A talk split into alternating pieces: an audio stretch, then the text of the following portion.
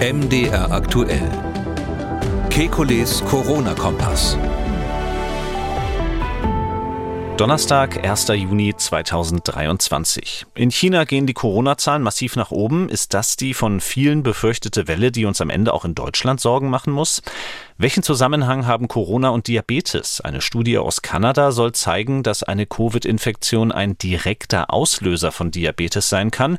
Und eine neue Statistik zur Übersterblichkeit in Deutschland macht Furore. Aber was steckt wissenschaftlich dahinter? Darüber sprechen wir in der 350. Folge von Kekulis Corona-Kompass. Wie immer werbefrei in der App der ARD Audiothek und überall dort, wo es sonst noch Podcasts gibt. ARD. Wir wollen Orientierung geben. Ich bin Jan Kröger, Reporter und Moderator beim Nachrichtenradio MDR aktuell. Jeden zweiten Donnerstag haben wir einen Blick auf die aktuellen Entwicklungen rund ums Coronavirus und wir beantworten Ihre Fragen. Das tun wir mit dem Virologen und Epidemiologen Professor Alexander Kekulé. Hallo, Herr Kekulé. Guten Tag, Herr Kröger. Herr Kekulé, fangen wir an mit einem Blick nach China, denn die dortigen Infektionszahlen sind anders als hier nun massiv in die Höhe geschossen in den letzten Wochen. Äh, ganz genaue Zahlen hat man nicht, aber es gibt Berichte aus Staatsmedien, die von gegenwärtig rund 40 Millionen Infektionen pro Woche sprechen und der Höhepunkt wird einem führenden Epidemiologen zufolge erst Ende Juni erwartet, dann mit rund 65 Millionen Neuinfektionen. Wie besorgniserregend ist das, wenn wir das nun aus Deutschland beobachten? Beobachten? Ich glaube, für uns hat das keine große Bedeutung. Ich weiß, das wird in den Medien jetzt natürlich diskutiert.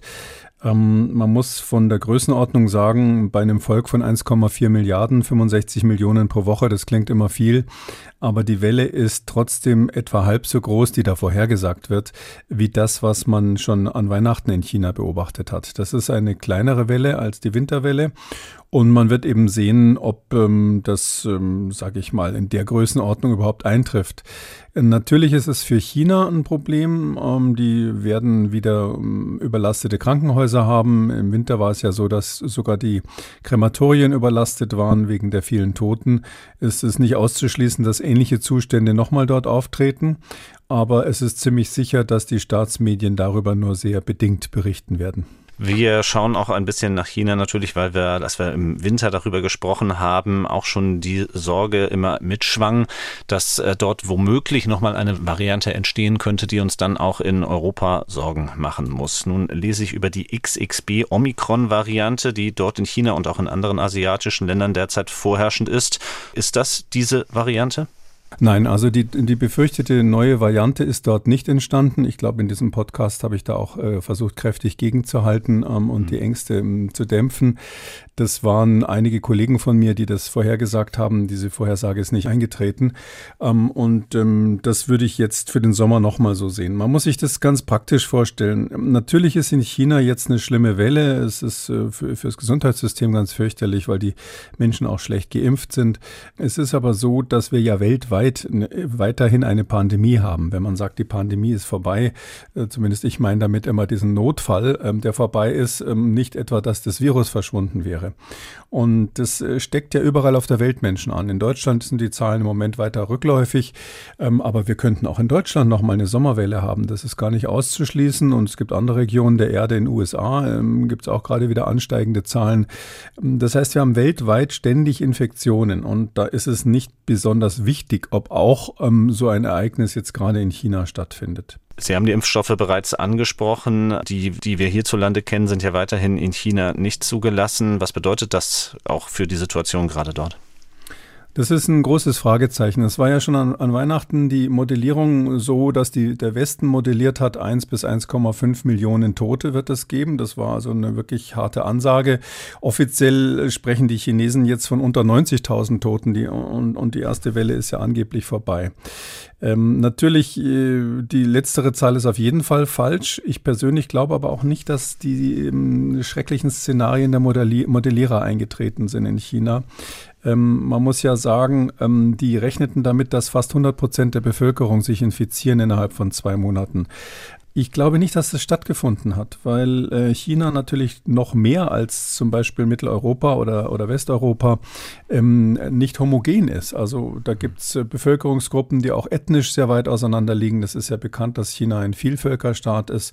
Die liegen geografisch sehr weit auseinander, ähm, sodass also eine komplette Durchmischung der Bevölkerung, die ja die Voraussetzung wäre, dass man jetzt 100 Prozent Infektionen bekommen hat, ähm, die halte ich ähm, für nicht sehr wahrscheinlich.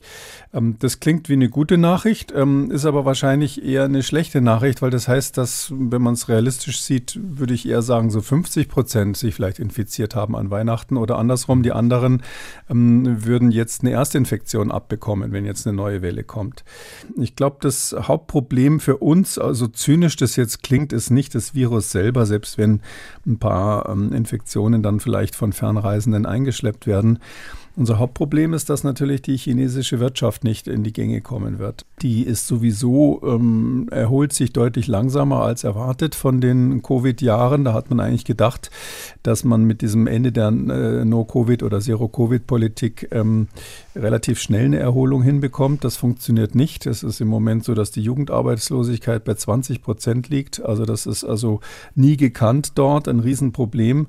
Ähm, der, die Mittelschicht ähm, ist auch finanziell finanziell nicht mehr so gut gestellt wie vorher. Die Industrieproduktivität geht zurück. Das hat man in China auch ganz selten gehabt. Also im letzten Monat gab es rückläufige Produktionszahlen. Ähm, und das Ganze heißt, dass wir natürlich, was die Weltwirtschaft betrifft, da noch weiterhin eine starke Bremse haben, zusätzlich zu den ganzen anderen Faktoren, die ja bekannt sind. Und ich glaube, dass das uns am ehesten betreffen wird, dass wir eben äh, sozusagen mit China als starken Produzenten nicht so schnell rechnen können, wenn die jetzt eine weitere Welle haben und natürlich sich viele Menschen auch dann, ob der Staat das empfiehlt oder nicht, versuchen werden, davor zu schützen.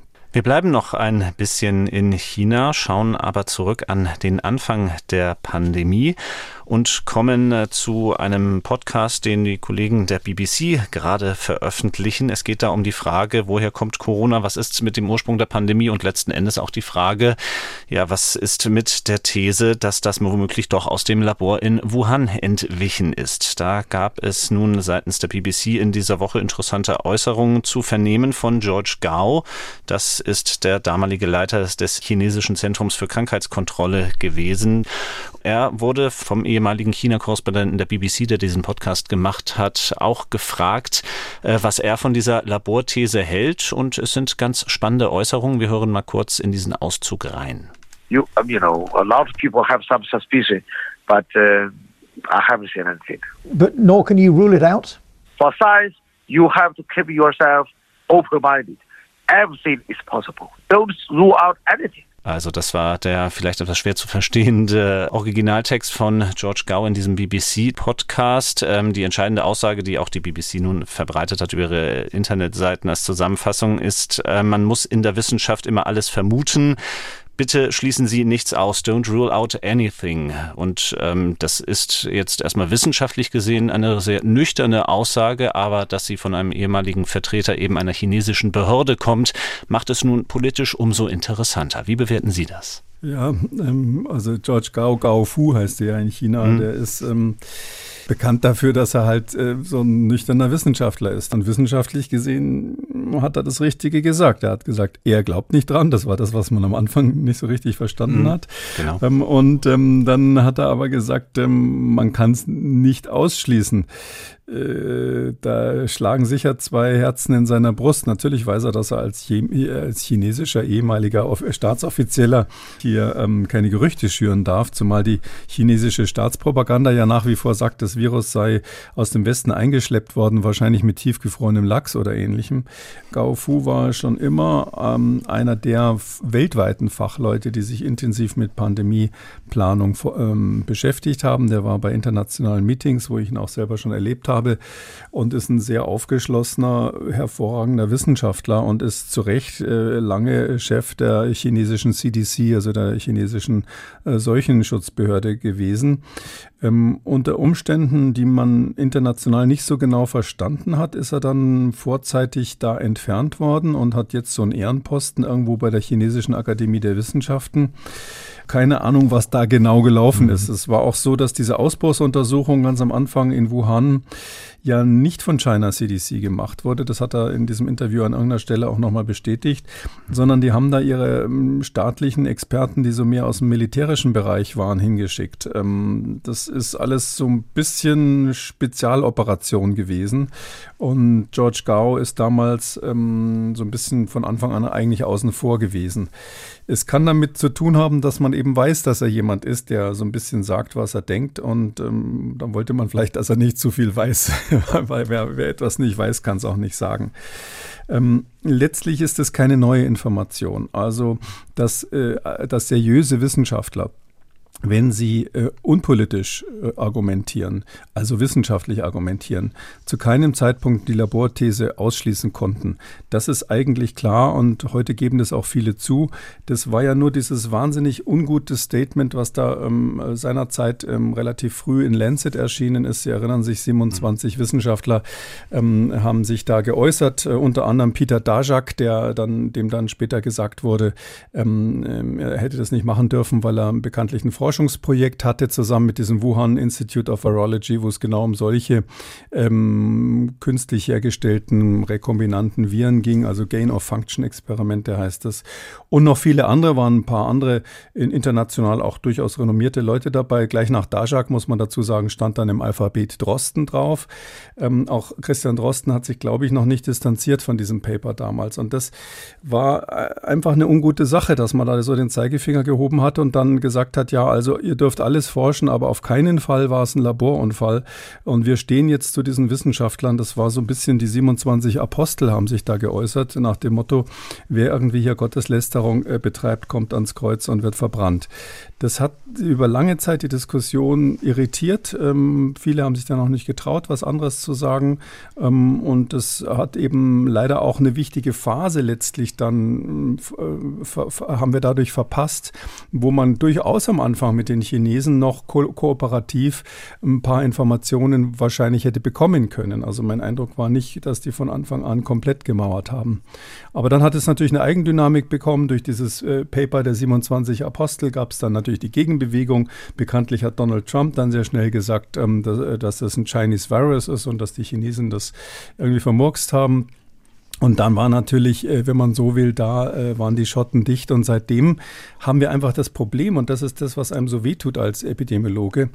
Wir haben das Problem, dass die Chinesen jetzt absolut nichts rausrücken. Also null. Wir kriegen keine Informationen über die genetischen Sequenzen, die da an dem Markt in Wuhan gefunden wurden. Äh, wir kriegen keine Informationen über mögliche Tests, die gemacht wurden, vielleicht mit Tieren auf Pelzfarmen. Die sind ja alle getötet worden. Also die Evidenz ist, wenn man so will, vernichtet worden.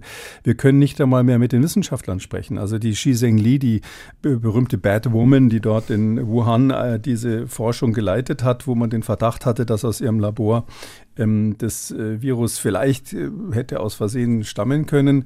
Ähm, die hat ja selber diesen Verdacht gehabt, zumindest hat sie das einem Science-Journalisten ganz am Anfang gesagt, dass sie total schockiert war und Angst hatte, dass das ein Virus aus ihrem Labor sein könnte und hat es dann überprüft und ist dann zu dem Ergebnis gekommen, nein, es konnte nicht sein.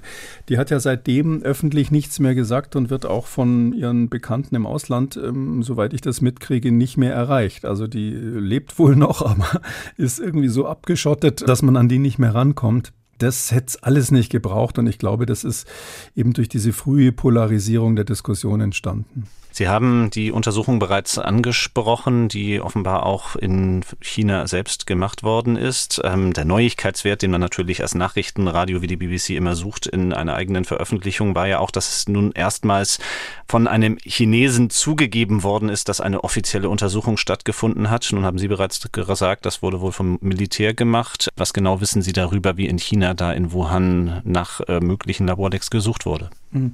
Also ohne jetzt nochmal Werbung zu machen, ich habe ein ganzes Kapitel in meinem Buch damals dazu geschrieben und äh, äh, das ist, glaube ich, bis heute richtig, was da drin steht. Zumindest Stand der Informationen. Ob es richtig ist, weiß man nicht. Mhm.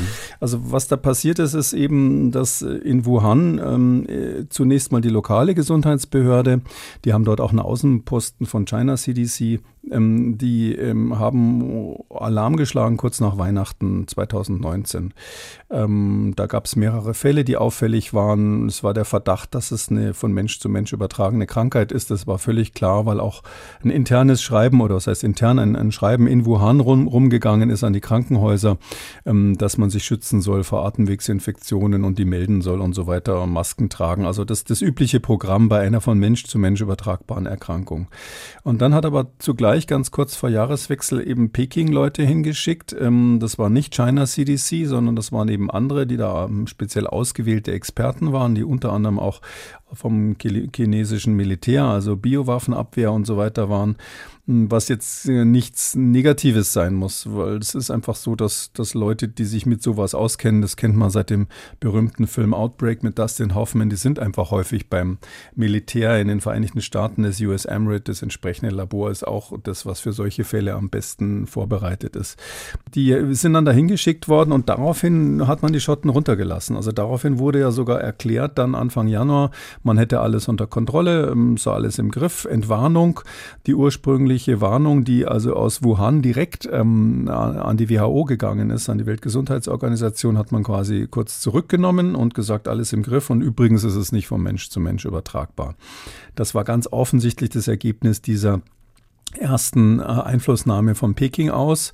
Und von dem Moment an waren natürlich auch alle anderen Stimmen verstummt. Also da hatte China CDC nichts mehr zu tun. Äh, äh, Gao Fu hatte damals quasi damit nichts mehr zu tun. Und ähm, auch, auch Xi Zhengli ist äh, seitdem außer diesem einen Science-Interview äh, nie wieder ähm, dazu gefragt worden. Ich glaube, man hat am Anfang aus welchen Gründen auch immer, das ist ziemlich offensichtlich, versucht, die Sache unterm Deckel zu halten, so zu tun, als würde man es in den Griff bekommen. Und ich äh, sage eigentlich immer dazu, ähm, wenn man so ein bisschen versteht, wie die Chinesen früher bei solchen Ausbrüchen reagiert haben, da gibt es ja viele Beispiele, ähm, die wollen halt immer zeigen, dass sie das können. Das ist, äh, man muss gar nicht vermuten, dass die wussten, da war ein Laborunfall. Man muss auch nicht vermuten, dass die vielleicht geahnt haben, dass es zum Beispiel aus einer Pelztierfarm gekommen wäre, was ja eine andere populäre Hypothese ist. In beiden Fällen wäre es ja so, dass wir alle auf die Chinesen zeigen würden. Einmal würden wir sagen, ja, ihr mit euren, ihr haltet die Tiere so schlecht äh, und, und, und quält die da und, und kein Wunder, dass die ein schlechtes Immunsystem haben und solche Viren ausbrüten. Und im anderen Fall natürlich beim Laborunfall ist es auch ganz klar. Ähm, also was auch immer die Hypothese war, die damals im Raum stand, die Chinesen hatten ein Interesse zu zeigen, dass sie das in den Griff bekommen. Also sie waren auch gerade, wir haben ja kürzlich auch mal gesprochen über die WHO im Gesundheitspodcast, ähm, die waren ja gerade so ganz neu beigetreten diesen inter internationalen Gesundheitsregularien und hatten, e-, waren eben gerade dabei, ihre Hausaufgaben zu machen, um die ganzen Anforderungen dort zu erfüllen. Und äh, das wiederum hat George Gao ganz äh, speziell mit angeführt und waren also ganz stolz darauf, dass sie ähm, aus so einem sehr landwirtschaftlich orientierten Land ähm, jetzt bei, bei Gesundheitsüberwachung Überwachung eigentlich was gemacht haben. Das, das war eigentlich äh, ganz toll, was sie da aufgebaut hatten, wenn man den Zustand vorher kannte. Sodass ich jetzt ganz ohne Laborunfall sagen muss, ich, äh, es wäre für mich nachvollziehbar, dass die das als Ehrensache angesehen haben, einfach zu behaupten, wir haben es im Griff, auch wenn das wohl eine Lüge war.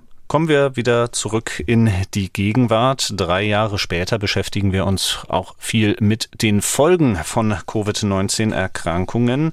Und äh, eine mögliche Folge oder nur ein Zusammenhang, die gibt es mit Diabetes, sowohl Diabetes Typ 1 und Typ 2. Und zu diesem Thema wollen wir nun zwei Studien besprechen. Die erste davon kommt aus Kanada und äh, da geht es eben um die Frage, wie entscheidend ist eine Covid-19-Erkrankung Voraussetzung dafür, dass äh, Diabetes zustande kommt. Bevor wir zu dieser These kommen, schauen wir vielleicht erst einmal darauf, was in der Studie genau untersucht worden ist. Also was haben die Forscher in Kanada gemacht? Ja, die wollten eben wissen, ob ähm, SARS-CoV-2-Infektion irgendwie mit einem neu diagnostizierten Diabetes korreliert, also statistisch assoziiert ist. Und ähm, da haben sie in Vancouver ähm, eine relativ große ähm, Kohorte. Die haben dort in Vancouver in, in, dem, in dem ganzen Bundesstaat, das ist ja äh, Staat, das ist ja dort äh, British Columbia in, in Kanada, da haben die, ich weiß nicht wie viele, ein paar hunderttausend Covid-Infizierte schon seit Jahren beobachtet. Das ist ihre nationale British Columbia Kohorte. Und bei dieser Kohorte haben sie mal geguckt, wie viele Leute krieg, haben da eigentlich Diabetes bekommen. Und äh, haben das verfolgt, also ausgewertet für die Jahre 2020, 2021.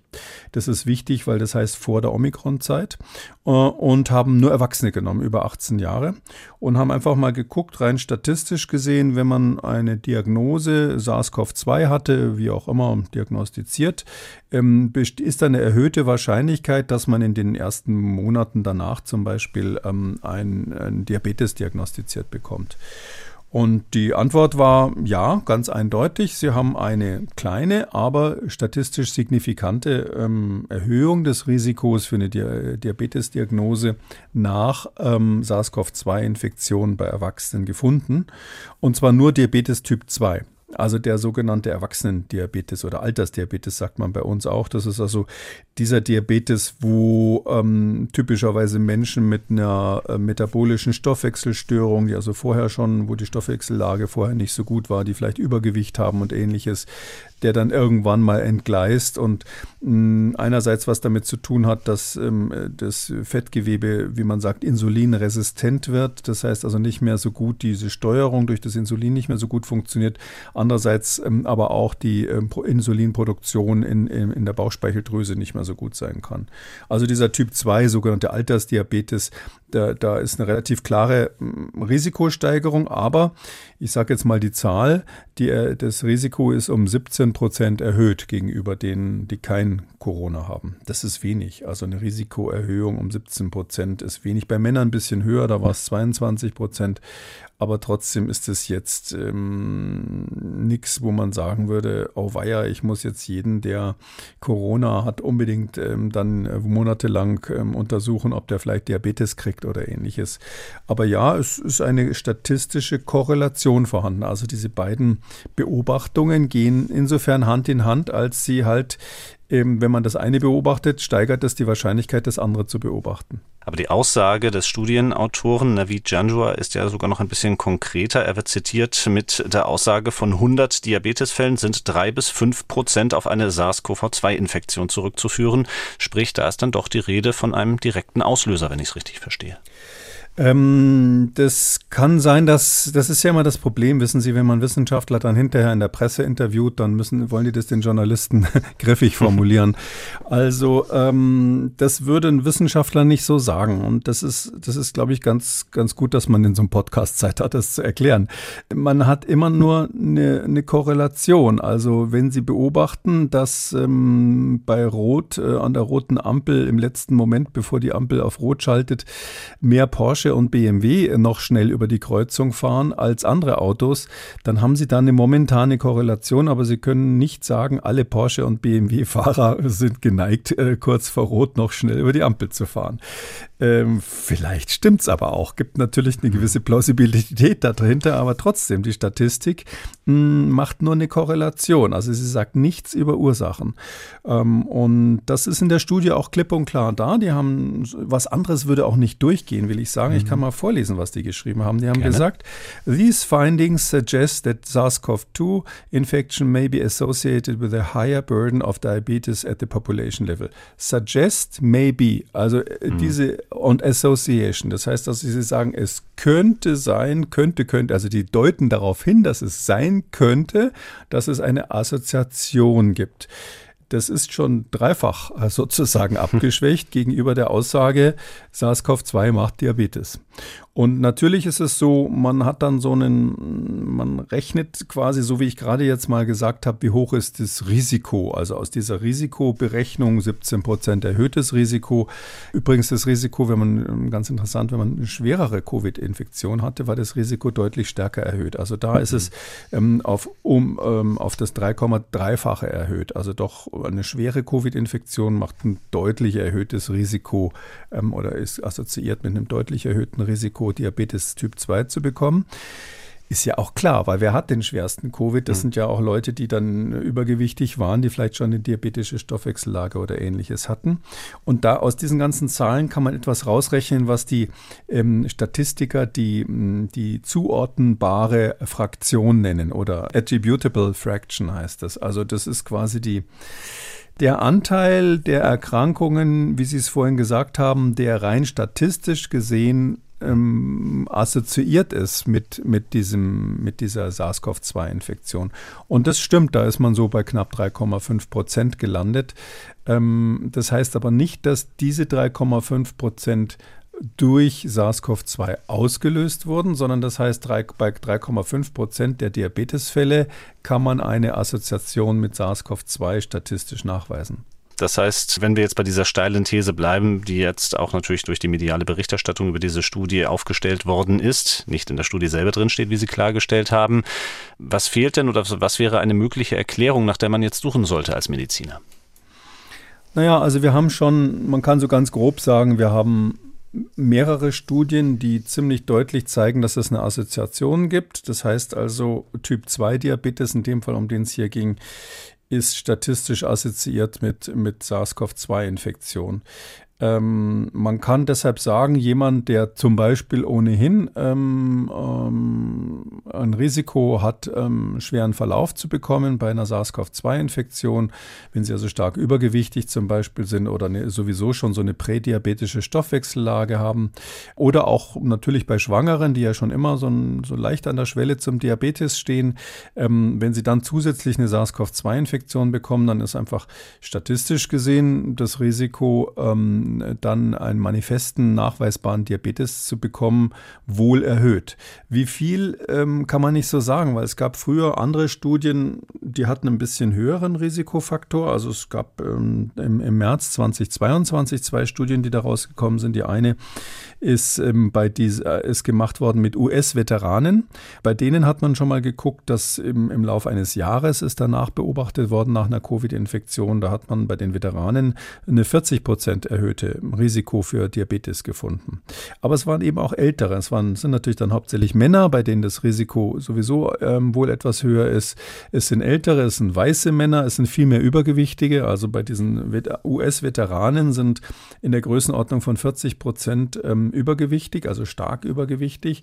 Und ähm, in, in British Columbia liegt diese Zahl bei 23 Prozent. Und die sind natürlich auch älter, die Veteranen.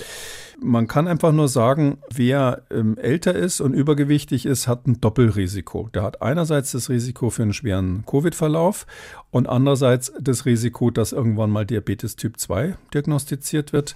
Und deshalb ist es nicht ganz überraschend, dass diese beiden Risiken, wenn man die dann miteinander wiederum vergleicht, auch äh, statistisch miteinander assoziiert sind. Es ist noch kein Beleg für eine Kausalität, obwohl man sich jetzt biologisch einiges überlegen könnte. Also es ist jetzt so, dass man weiß, dass zum Beispiel gerade nach einer schweren SARS-CoV-2-Infektion so eine Art Autoimmunreaktion noch eine Weile anhält. Und da gibt es Marker im Blut, die, die, man feststellen kann, wo man sieht, dass das mm, dass, ähm, sozusagen das Immunsystem sich von der Infektion noch nicht ähm, beruhigt hat. Und ähm, diese Aktivierung könnte natürlich dazu führen, dass bei einer entsprechenden Veranlagung auch eine Immunreaktion gegen diese äh, Inselzellen auf dem Pankreas, also auf der Bauchspeicheldrüse, starten könnte, die dann letztlich einen Diabetes befördern könnte. Oder auch andere Mechanismen, also auch bei, diesem, bei dieser Insulinresistenz, wo also das periphere Gewebe nicht mehr richtig auf Insulin reagiert. Auch da spielen Autoimmunreaktionen eine Rolle, sodass man sich schon biologisch logisch vorstellen könnte. Es wäre nicht abwegig.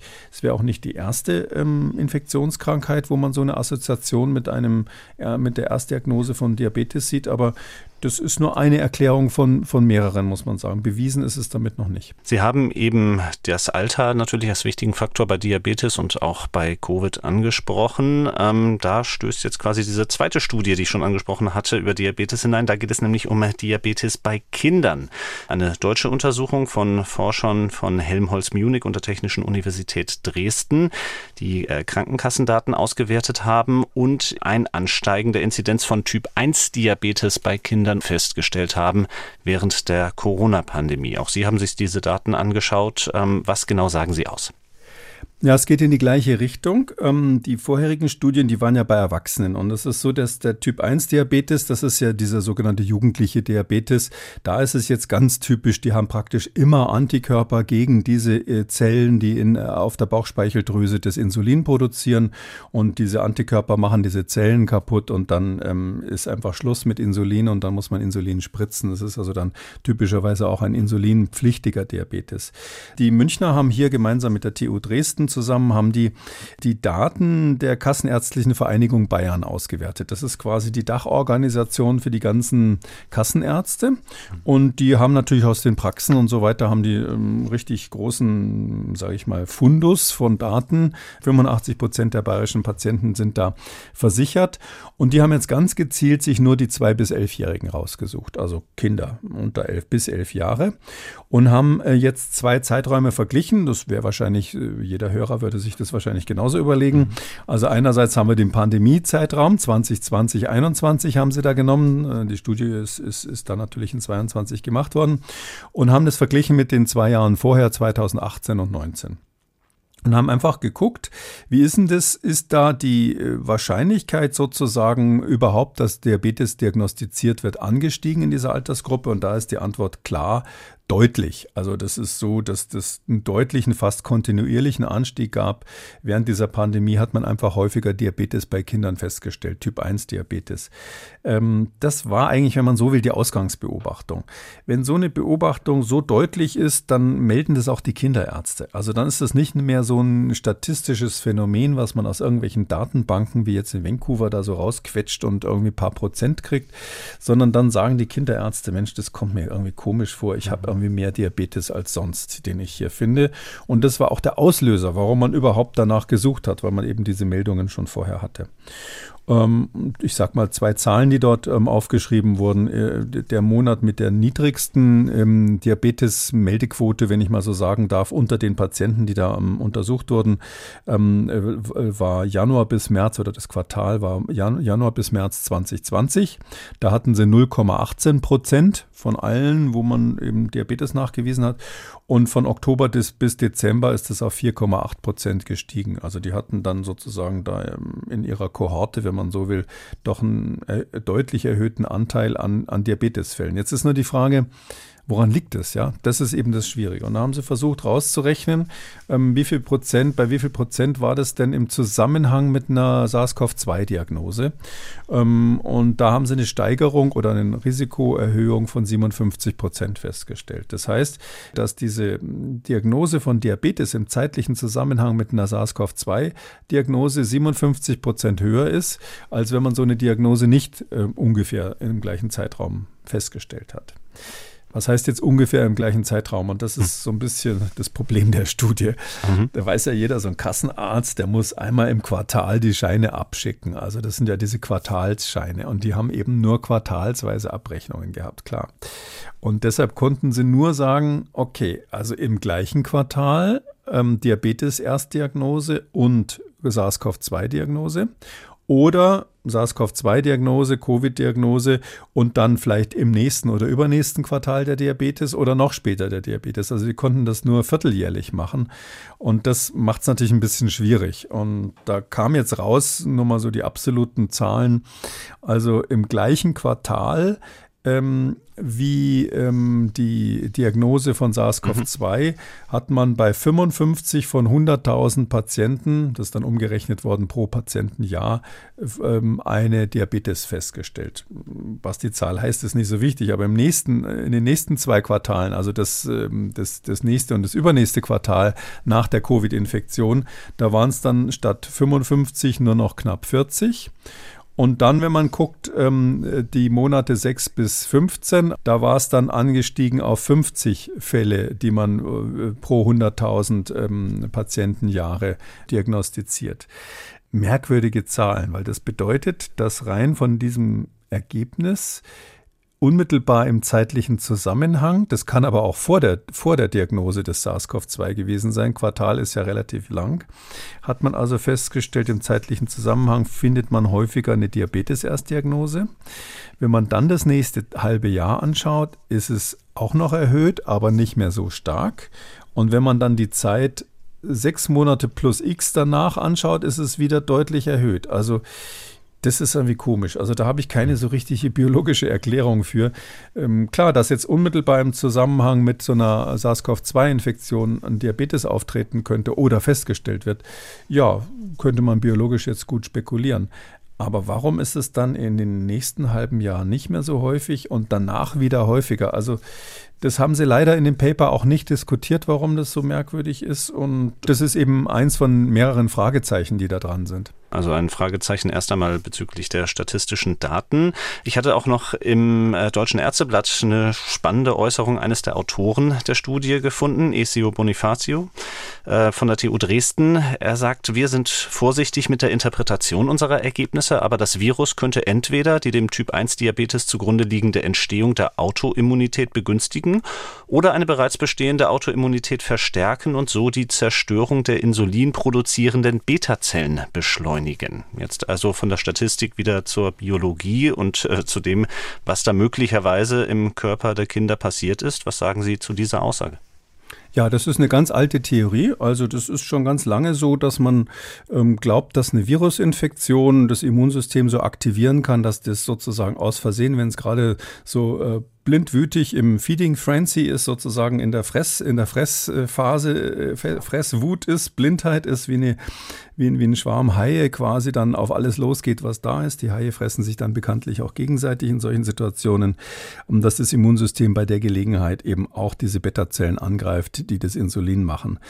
Das ähm, ist eine alte Theorie übrigens, ähm, weil was die ganze Studie, sage ich mal, etwas entdramatisiert. Man kennt das auch von anderen Atemwegsinfektionen. Also es gibt andere Studien, die gezeigt haben, schon ältere, die gezeigt haben, dass eben tatsächlich Atemwegsinfektionen, gab es eine berühmte finnische Studie, die schon gezeigt hat, dass bei Atemwegsinfektionen die, die Wahrscheinlichkeit für solche ähm, Antikörper, die gegen diese Inselzellen auf dem Pankreas gerichtet sind, ansteigt. Und die Größenordnung war auch so wie das, was wir bei der, bei der aktuellen Studie jetzt sehen, sogar ein bisschen höher noch. Das ist bekannt, ähm, dass das Immunsystem durch Infektionen aller aller Art, äh, auch bei Kindern, sei es jetzt eine Halsinfektion, sei es ähm, ILI, also Influenza-ähnliche Erkrankungen ähm, und äh, bis, bis, bis hin zu einer Sinusitis, also Neb Nebenhöhlenentzündung. All das ist assoziiert statistisch mit einer erhöhten Wahrscheinlichkeit, dass man einen Diabetes Typ 1 bei Kindern feststellt. Und äh, willkommen in der Familie. Für SARS-CoV-2 ist es auch nachgewiesen, so dass man so ein bisschen aufpassen muss. Die, die Laien sind jetzt natürlich bei, bei dem Coronavirus besonders hinterher. Was macht es? Was kann das? Was passiert da? Das ist also etwas, was wir von anderen Viren auch kenne, kennen. Und das hat der Autor hier betont. Hm, was jetzt so ein bisschen missverständlich klingt, zumindest sage ich mal, für, wenn man jetzt nicht ganz genau hinhört, er hat wohl gesagt, könnte an irgendeiner Stelle. Mhm. Ähm, also man kann nicht sagen, aufgrund dieser statistischen Assoziation, das ist wieder das gleiche, was vorher galt, kann man nicht sagen, hm, dass es jetzt eine Kausalität gibt. Ähm, äh, ja, wenn man eine Kausalität vermutet, dann könnten diese zwei genannten ähm, Gründe eine Rolle spielen. Ähm, aber wenn man sagt entweder oder, meint man ja im Deutschen normalerweise eins von beiden muss stimmen. Ähm, das ist hier nicht der Fall, weil man eben aufgrund von Statistik auf keinen Fall was, äh, einen kausalen Zusammenhang äh, herstellen kann. Um ein, einen möglichen, äh, sage ich mal, Störfaktor, Bias sagt man ja da so schön ähm, aus, auf Englisch, einen möglichen Störfaktor äh, möchte ich nochmal benennen, weil der bei all diesen Studien, wo es um Diabetes und SARS-CoV-2 geht, eine große Rolle spielt. Wir wissen ja, dass es den Verdacht gibt, dass Diabetes entstehen könnte durch die SARS-CoV-2-Infektion. Auch einfach deshalb, weil die schweren Verläufe mit Übergewicht und Diabetes ja auch assoziiert sind. Und darum ist auch die Wahrscheinlichkeit relativ hoch, dass wenn ich weiß, mein Kind hat SARS-CoV-2 oder wenn ich als Arzt weiß, das Kind hat eine SARS-CoV-2-Infektion, vielleicht ist es zusätzlich noch übergewichtig, dann mache ich doch mal einen Test auf Diabetes und gucke mal, dass da nichts passiert ist sozusagen und dass noch alles okay ist. Und das nennt man einen Selection Bias, also einen Auswahlfehler, dass man also die Tests bei bestimmten Patienten eben macht, sprich bei solchen, wo eine SARS-CoV-2-Infektion im Raum steht oder, oder bewiesen ist und bei den anderen Kindern eben nicht. Und deshalb findet man dann statistisch hinterher, dass die, wo SARS-CoV-2 äh, diagnostiziert wurde, im gleichen zeitlichen Zusammenhang eben häufiger auch mal eine Diabetes Typ 1 Diagnose bekommen. Das kann ganz simpel dieser reine Selektionsfehler sein. Der ist in keiner dieser Studien ausgeschlossen worden. Zusätzlich zu weiteren ähm, Störfaktoren wie eben zum Beispiel Übergewicht. Auch die Frage des Geschlechts spielt eine große Rolle, weil das eben offensichtlich äh, bei Jungs häufiger ist. So dass ich sagen muss, ja, wahrscheinlich ist äh, SARS-CoV-2 dieses Virus ein weiterer Kandidat, wo die Infektion assoziiert ist mit einer häufigeren Diagnose vom Diabetes Typ 1 auch, genauso wie beim Typ 2. Und ja, es ist sogar gut möglich, ähm, dass es hier einen biologischen Zusammenhang gibt, in dem Sinn, dass irgendwie das Immunsystem aktiviert wird und deshalb eine Neigung oder eine Prädisposition zu diesem Typ 1 Diabetes dann wirklich durchbricht und zur Zerstörung dieser Zellen kommt, die das Insulin herstellen. Wir kommen zur Hörerpost und passend zu dem, was wir in den letzten Minuten besprochen haben, geht es auch dort um eine Statistik. Denn in unserer Hörerpost gibt es diese Woche tatsächlich ein wirkliches Trendthema. Ich zitiere gleich die Mail von Beate Bustamante, aber sie ist längst nicht die einzige, die uns dazu geschrieben hat. Also, sehr geehrter Herr Professor Kekulé, heute erreichte mich ein Artikel aus der Berliner Zeitung mit der Frage eines Freundes, was davon zu halten ist. Übersterblichkeit 2020 verglichen mit 21 und 22 in verschiedenen Altersgruppen, Anzahl der Totgeburten in eben diesen Jahren. Das wurde da untersucht und Bezug genommen wird auf eine Arbeit in Springer Nature. Könnten Sie dazu vielleicht kurz Stellung nehmen? Natürlich habe ich mir dann die Arbeit danach aufgerufen. Es ist eine statistische Analyse der Übersterblichkeit in Deutschland in den Jahren der Covid-19-Pandemie, verfasst von Christoph Kubantner, Psychologe an der Universität Regensburg. Von journalistischer Seite ist einem dieser Namen Name schon sehr geläufig. Christoph Kubantner ist ähm, übrigens auch Mitglied in demselben Verein, in dem auch Susharit Bhakti Mitglied ist oder Vorsitzender ist, über den wir in der letzten Folge gesprochen haben. Und äh, was man auch sehr schnell herausfindet und auch Thema in diesem Podcast war, er hat eine ähnliche Analyse bereits Anfang 2022 vorgelegt, die von Statistikern damals sehr verrissen worden ist. Nun also diese neue Analyse. Sie haben sie sich natürlich auch angeschaut. Wie haben Sie darauf reagiert?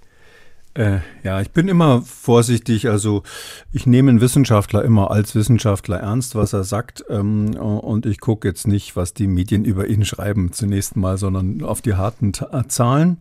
Ähm, man muss vielleicht dazu sagen, ähm, Springer Nature ist ein Verlag ähm, und keine Zeitschrift. Und die Zeitschrift heißt Curious, die kannte ich vorher gar nicht. Das ist also ein eher nicht wichtiges Journal, kann man, kann man vielleicht mal so an der Stelle sagen, wo das eben veröffentlicht wurde. Heißt nicht, dass dort nur schlechte Daten veröffentlicht werden, aber immerhin ist es ähm, peer-reviewed, also das ist also von, von Fachleuten ähm, geprüft worden und dann zur Veröffentlichung freigegeben worden. Diese Daten, die jetzt im, im, im Mai gerade in Curios erschienen sind, die, die, die gab es vorher auch schon mal online. Ich meine, das ist schon seit Februar oder März online gewesen und diskutiert worden, als Preprint dann quasi. Hm, da geht es letztlich um Folgendes. Kubantner hat ähm, sich die Statistik angeschaut, schon relativ früh, und gesagt, ja, Moment mal, diese Übersterblichkeit, von der hier alle reden, die ist ja äh, gar nicht assoziiert mit dem Aufkommen der Pandemie im Jahr 2020, sondern die eigentliche Übersterblichkeit in Deutschland, also da geht es um die Zahlen in Deutschland, die ist ja erst aufgetreten 2021 und er sagt dann, wenn ich genau hinschaue, ungefähr ab April 2021. Und ähm, das hat er, muss man ihm zugutehalten, an der Stelle relativ früh äh, da ähm, den Finger in die Wunde gelegt. Er hat natürlich dann, was ich jetzt nicht so schätze, die dramatische Schlussfolgerung gezogen. Was war denn da? Irgendwas war doch da April 2021. Hoppla, da haben wir ja angefangen zu impfen. Ungefähr. Zumindest im großen Stil, genau. Äh, Im ja. großen Stil, ja. Und dann an dieser, an diese Verbindung, eine, dass er sozusagen die Statistik aufmacht und dann einen möglichen Kandidaten gleich benennt, das ist natürlich unglücklich gewesen, um es mal ganz vorsichtig auszudrücken. Mhm. Es gab dort einen sehr äh, viel äh, beachteten Beitrag bei Servus TV, wo er sich mal geäußert hat. Den haben wir hier im Podcast auch schon besprochen, weil, weil Hörer darauf hingewiesen haben.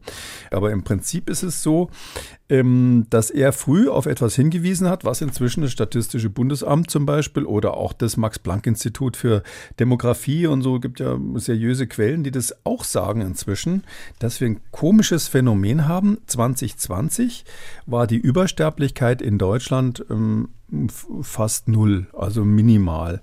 Ähm, was heißt Übersterblichkeit? Ähm, das heißt, wie viele Menschen sind in dieser Zeit mehr gestorben, als man das durch Fortrechnung der vorherigen Jahre erwarten würde. Das ist natürlich ein ganz wichtiges Kriterium, auch äh, wenn man jetzt auf die Pandemie guckt, insbesondere bezüglich der Maßnahmen. Ähm, ich meine, das haben wir im Podcast, den gibt es ja nun schon eine Weile, äh, ganz am Anfang auch immer gesagt, der Strich, die Rechnung wird erst ganz am Schluss gemacht. Ja, wir wissen nicht, ähm, wie es am Schluss aussieht. Aber bevor wir diese Übersterblichkeit wirklich kennen, können wir nicht sagen, ob wir in 2020 kom komplett übertrieben haben, äh, wegen der Bilder aus Norditalien oder aus China und, und wegen, wegen äh, gewisser virologischer Überlegungen, ähm, oder ob das richtig war, dass wir die, die Leute in, in, in Lockdown und ähnliches geschickt haben.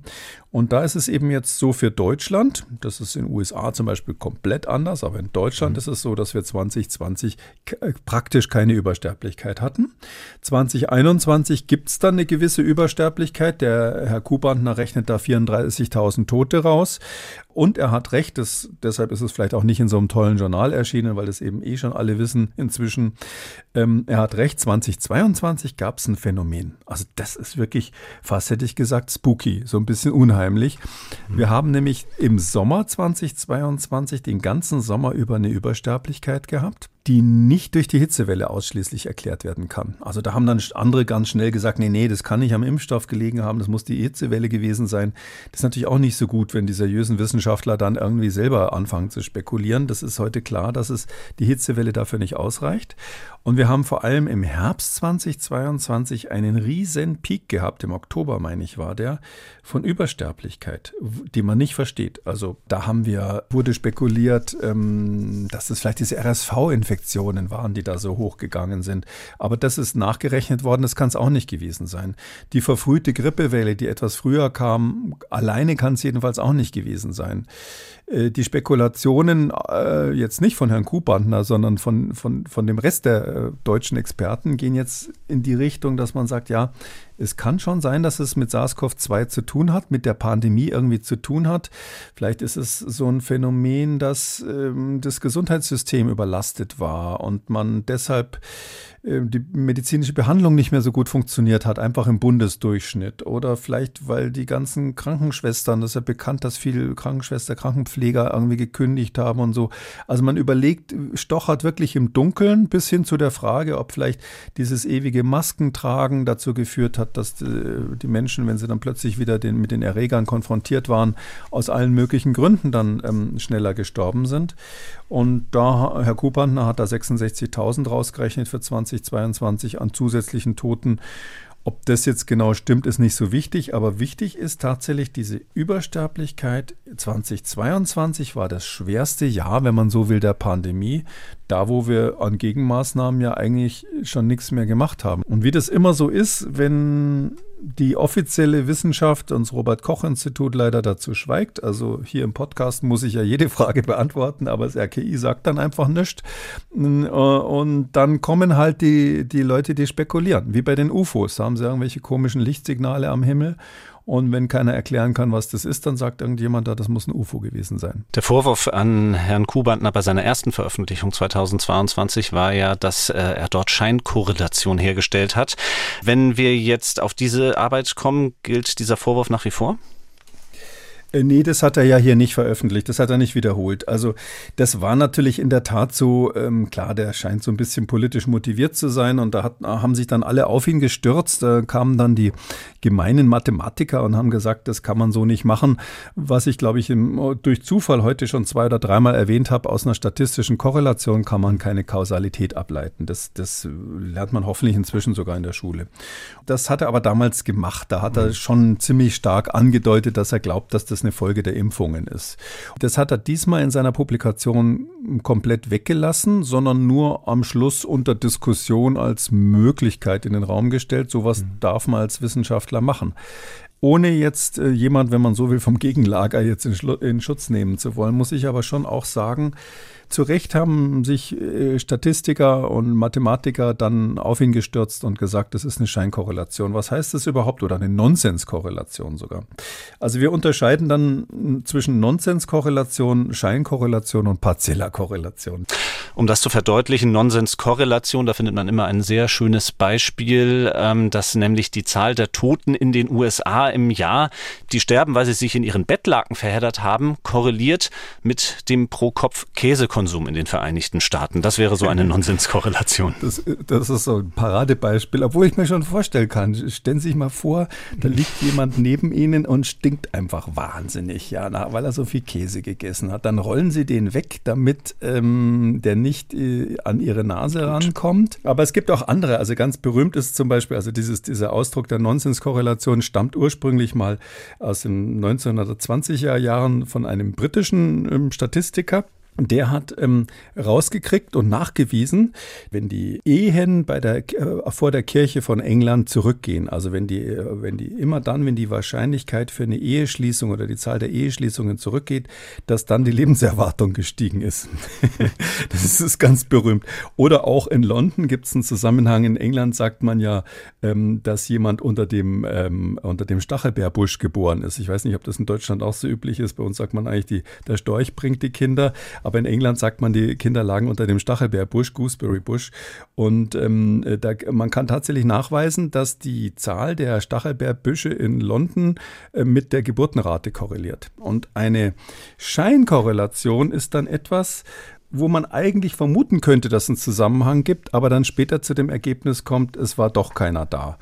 Zum Beispiel, was wir vorhin besprochen haben mhm. mit dem, mit dem äh, Diabetes. Das ist nicht auszuschließen, dass es eine Scheinkorrelation ist, obwohl es plausible Erklärungen gibt, dass Diabetes mit SARS-CoV-2-Infektionen assoziiert ist. Ein berühmtes Beispiel für eine Scheinkorrelation, also möglicherweise Scheinkorrelation ist, ähm, in den Vereinigten Staaten korrelieren die Verkäufe von iPhones ähm, unmittelbar mit der Zahl der Treppenstürze. Jetzt kann man natürlich sagen, okay, da habe ich sofort eine Idee, ja. Aber ob das jetzt wirklich kausal ist, weiß natürlich auch keiner. Und eine partielle Korrelation, wenn wir schon, wenn wir schon ähm, Vorlesungen machen, die geht so, da ist das Typische die Zeit. Also, äh, wenn ich sage, ähm, äh, der, der, der Baum in meinem Garten, der wächst ähm, und komischerweise wachsen meine Haare auch. Äh, und zwar ist es ziemlich korreliert. Wenn ich das in Zentimetern ausmesse, dann habe ich eine 1 zu 1 lineare Korrelation. Merkwürdig, merkwürdig. Und überlegen, ob der Baum sie irgendwie bestrahlt oder andersrum. Und dann ist natürlich klar, der unbekannte Dritte ist die Zeit an der Stelle, die eben für beides verantwortlich ist. Und solche partiellen Korrelationen, wo es also dann tatsächlich einen gemeinsamen Grund gibt, ähm, aber keinen direkten Auslöser, äh, die, die gibt es also auch noch. Und jetzt sind wir wieder zurück bei dem Christoph Kuhbandner der hat eben, ist damals beschuldigt worden, dass er Nonsenskorrelation gemacht hat. Und da muss ich sagen, das ist zu hart. Also das ist dann auch wieder übers Ziel geschossen, weil der hat ja seinerzeit, wenn man jetzt versucht, das rauszukristallisieren, was, was seriös war, hat er ja gesagt, schaut mal her, das ist ein Sicherheitssignal. Ich habe da was gefunden, das passt irgendwie nicht zu eurer Story. Damals war das auch noch nicht so bekannt mit den ganzen Übersterblichkeiten und wann die aufgetreten sind. Und schaut doch bitte mal nach, ähm, ob das mit diesen Impfungen zu tun haben könnte. Und da muss ich sagen, das ist ja nicht von vornherein kompletter Nonsens. Wir wissen ja, dass es Post-Vax-Syndrom gibt. Es ist so, dass natürlich Impfungen ganz selten auch mal tödlich verlaufen sind. Ähm, und dass man dann sagt, das ist ein Signal, das man mal überprüfen muss biologisch, finde ich jetzt zunächst mal nicht so abwegig. Also wenn die gleiche Ansage vom Paul-Ehrlich-Institut gekommen wäre, hätten sie denen wahrscheinlich nicht die, die Ohren gewaschen dafür. Ähm, und darum fand ich das auch jetzt nicht so so die Art, wie man mit wissenschaftlichen Daten umgehen sollte, sondern das war eine, höchstwahrscheinlich war das eine Scheinkorrelation. Es ist nicht sehr plausibel aus verschiedenen Gründen, dass die Impfstoffe hier jetzt, die für die Übersterblichkeit verantwortlich sind, eigentlich hat sich Kuhbandner selber, gerade wenn Sie so wollen, seine Hypothese widerlegt mit der aktuellen Studie, weil dann hätten Sie ja im Jahr 2022 um die 66.000 Tote als Folge von Impfnebenwirkungen haben müssen oder zumindest irgendwas in der Größenordnung. Und das wäre irgendwie aufgefallen. Das wäre genauso aufgefallen, wie die, wie die Kinderärzte gemerkt haben, Mensch, äh, Diabetes äh, habe ich in letzter Zeit häufiger, da stimmt irgendwas nicht, ohne dass sie die Statistik machen können. So wäre das aufgefallen, wenn dann irgendwie reihenweise Menschen irgendwie tot irgendwie rumliegen, nachdem sie gerade vorher geimpft wurden. Das ist einfach nicht so gewesen. Und das ist nicht in Deutschland so, das ist nicht irgendwo auf der Welt. Und deshalb gerade weil die Übersterblichkeit so massiv ist, ist die Wahrscheinlichkeit, dass das kausal mit der Impfung zusammenhängt, äh, extrem gering. Also dann haben Sie im Grunde genommen gar keinen Hinweis mehr darauf. Aber es war, wenn Sie so wollen, ein nicht ganz völlig unseriöses Warnsignal, dem man durchaus, finde ich, hätte systematisch nachgehen können und dann sagen können, okay, lieber Herr Kuhbandner und alle anderen, die an ihn glauben, äh, wir haben es überprüft, aus den und den und den Gründen ist es mit 99, so und so Prozent eben nicht so. Ich glaube, da hätte man auch diesem ganzen Geschwurbel so ein bisschen den Dampf rausgenommen. Kommen wir noch einmal zu der jetzigen Arbeit. Anders als eben vor eineinhalb Jahren wird da kein konkreter Schluss gezogen, sondern in der Schlussfolgerung kommen Kubantner und sein Co-Autor auch nur zur Aussage, dass es weiterhin offene Fragen gibt in Bezug auf die Übersterblichkeit, in Bezug auf Covid-19-Tote und eben die Covid-19-Impfungen. Ja, was fangen wir jetzt letzten Endes mit dieser Arbeit an, außer dass zum Beispiel in der Berliner Zeitung Artikel mit Suggestivfragen erscheinen. Ja, äh, der Co-Autor, weil Sie ihn gerade erwähnt haben, ist Matthias Reitzner. Das ist ein Mathematiker aus Osnabrück. Mhm. Da hat Herr Kuhbandner so ein bisschen auf, das, auf die Kritik reagiert, die ich gerade erwähnt habe. Ähm, nämlich, dass man gesagt hat, ähm, da, da, muss doch ein Mathematiker im Team sein. Und den hat er sich eben dann auch noch reingeholt. Ähm, ja, was fangen wir damit an? Also es ist einfach wirklich äh, jetzt mal völlig jenseits dieser Arbeit. Die brauche ich dafür mhm. gar nicht. Es ist einfach ein Phänomen, dass wir insbesondere in 2022 diese enorme Übersterblichkeit hatten. Und da muss ich sagen, das gehört ganz klar zu den Dienstaufgaben des Bundesministeriums für Gesundheit mit seinen oberen Bundesbehörden, sprich insbesondere des Robert Koch Institut. Ich sage ja absichtlich Robert Koch und nicht Paul Ehrlich, weil Paul Ehrlich wäre speziell für die Impfstoffe zuständig. Das wäre schon wieder suggestiv. Aber das Robert Koch Institut sollte irgendwie rauskriegen, woran das lag. Ähm, wir sind natürlich, muss man sagen, mal so grundsätzlich wissenschaftlich in einer schwierigen Phase am Ende der Pandemie, weil dieses äh, Coronavirus sich nicht richtig auf die Saisonalität einschwingen will. Also wir haben alle gedacht, das passiert relativ schnell oder könnte schnell passieren. Ähm, bis jetzt ist dieses Coronavirus hat zwar eine Saisonalität, das heißt, das ist in der kalten Jahreszeit natürlich ähm, häufiger, und im Sommer seltener. Aber es ist, gibt ja auch Sommerwellen, gab auch Sommerwellen. Und das gibt es bei anderen Erregern auch, gibt ja die berühmte Sommergrippe und ähnliches. Und dadurch, dass das jetzt nicht so saisonal ist, muss man sagen, ähm, funktioniert diese ganze ähm, Übersterblichkeitsrechnung nicht so richtig. Das ist dann wahnsinnig schwierig, wenn man nicht saisonale Ereignisse hat, ähm, die überlagern sich mit saisonalen Ereignissen, wie zum Beispiel einer Hitzewelle und dann rauszurechnen, ähm, weil sie ja nur die Gesamtsterblichkeit der Gesamtpopulation insgesamt anschauen, dann rauszurechnen, was ist da genau passiert, ist wahnsinnig schwierig. Wir haben dann, man muss ja auch immer, ähm, das ist aber Standard für Statistiker, die, die wissen, wie man das macht, aber man muss, die Vorjahre kann man nicht einfach linear sozusagen weiterrechnen, weil man muss die zunehmende Alter, die sich verändernde Altersstruktur der Bevölkerung äh, beachten. Da haben wir in Deutschland natürlich das Problem, dass wir viel zu viele Alte haben und und die werden anteilig immer mehr. Dann haben wir zugleich natürlich Zuwanderung von Jungen, die auch eine Rolle spielt. Und dieses, diese Altersstruktur muss man mit reinrechnen und man muss die Dynamik der Vorjahre sozusagen weiterrechnen.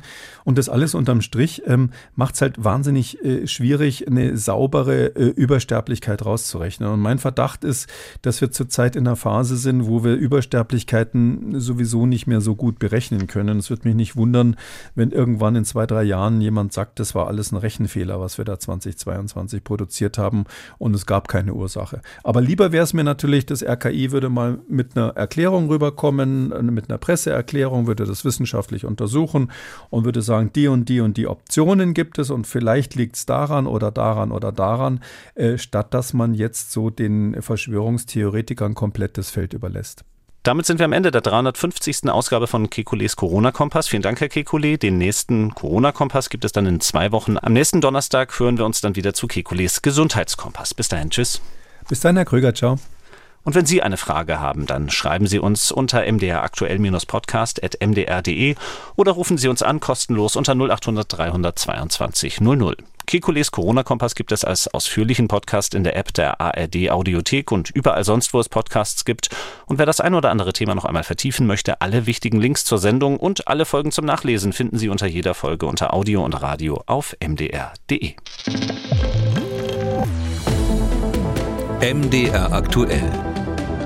Kekules Corona-Kompass.